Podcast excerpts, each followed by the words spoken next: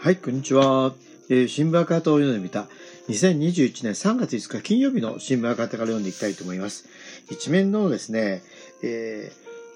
ーえー、コロナ禍の医療崩壊、女性の困難、生み出した政治の責任重大と、参院予算委田村議員転換迫るとですね。ニューヨークの田村智子議員は、4日の参院予算委員会で、新型コロナウイウイルス危機で困難を極める医療体制と女性の貧困の実態を示し、根本には自公正義を生み出した構造的な問題があると正しました。菅義偉市長はどちらについても構造的問題問題に踏み込めませんでしたと。えー、論戦ハイライトは2面3面ということですね。えー、田村氏はこの冬、各地で医療崩壊が起きた背景に、医療機関の支援があまり、えー、薄い問題があると指摘。政府が医療支援の切り札としてきた緊急包括支援交付金は使い勝手が悪く、医療機関に届いたのは予算額の3分の1だけだと批判しました。また、同交付金のうち、各都道府県が使い切られた分は国に献金することになっていると告発。政府は医療支援に3兆円というが、相当分が見せ金に終わるではないか。残金は、減収補填に使えるすべきだと迫りました。同交付金はコロナ対策費用の補填のためとされ、入院手術の先送り、外来閉鎖などによる減収補填に使えないとされている問題を批判。赤字は、え、人権に跳ね返る、シンプルに地域医療全体に届くよう、え、にせよと激しく求めました。田村氏は、長期のわたり医療機関の経営の、経営体力をやめてきた政治の責任を問われると指摘。保健所体制を切り崩し、高度急性期、急、急性期病床の削減を進めてきた自公政権を批判し、えー、医療政策の抜本転換を求めました。女性の貧困をめぐっては、初の緊急事態宣言が発令された昨年4月に女性の雇用者数が男性の2倍以上に減ったと指摘。女性の割合が高い非正規雇用の減少が特に激しく、非正規で働く女性たちが雇用の挑戦弁とされた。女性の自殺者数、自殺者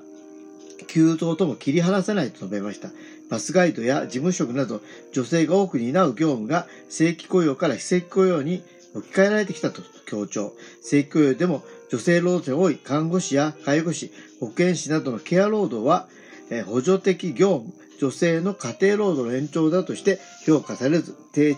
賃金に置かれていると告発しました。え、田村氏は、え、ケア労働者の抜本的な、え、処遇改善、宇宙が集中する一人親世帯の給付金を求め、構造的な問題を本気で変える政治をと迫りました。谷脇新機関、NTT 接待を受けた。玉市虚偽答弁なら事態深刻。田村氏は菅首相の長男聖郷氏が勤務する東北新社から接待を受けた谷脇康彦総務審議官と山田真紀子前内閣広報官が NTT 幹部からも高額接待を受けていたと新たに週刊誌が報じたことを追及。谷脇氏は NTT 側から3回の接待を受けたと認めました。田村氏は谷脇氏が東北新社以外からも接待を受けていないと答弁したことを指摘し、虚偽答弁ではないかと正しました。えー、田村氏は谷垣氏が菅政権の目玉政策である携帯料金引き下げの推進役を担ってきたと指摘。総務省の調査では限界がある。総理と責任を持って究明していく必要を示すべきだと迫りました。菅市長は総務省において調査していると背を向け、田村氏は事業者との官僚の異常な接待をめぐる虚偽答弁がまかり通れば、深刻な事態になると批判しました。ということですね。えー、先ほど、えっ、と、まあ、あの、緊急事態宣言に関わってですね、えー、市委員長も会見をしてますので、それを紹介したいと思います。緊急事態宣言再延長。なぜ2週間か。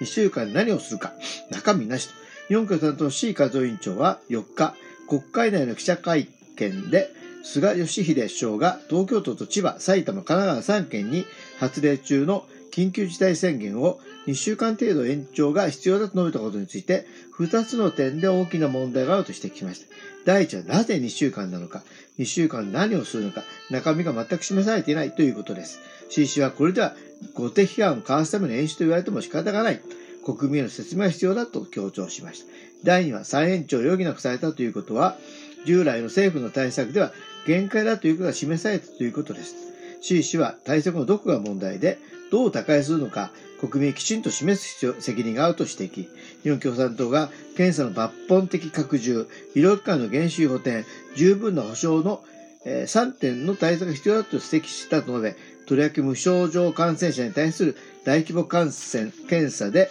感染を封じ込める戦略がいよいよ必要だと強調しました。五輪パラ開催そのものの是非を真剣に検討せよ。東京五輪パラリンピックをめぐって5者協議では海外からの観客の受け入れは難しいとの報告出されたので受け止めを問われた C 氏は今求められているのは海外からの環境をどうするのかということではない。中止を含めて五輪の開催そのものの是非を真剣に協議することだと指摘。国内外の世論調査では五輪中止が過半数であり、新型コロナの変異株が国内外で広がり続けているとして、世界から変異株が集まれば恐るべき事態はもうではないかという指摘もあると懸念を示しました。開催歴日本政府や日本オリンピック委員会 JOC の指定を A 氏が暴走列車と表現したことに触れ、今必要なのは思考停止の暴走列車で突っ走ることではない。日本共産党は中止がいよいよ必要だと考えるが、立ち止まって開催をぜひそのを真剣に検討すべき段階だと語りましたということですね。ということで、えー、2021年3月が金曜日の新聞赤旗を読んでみたです。ここまでお聞きいただきありがとうございます。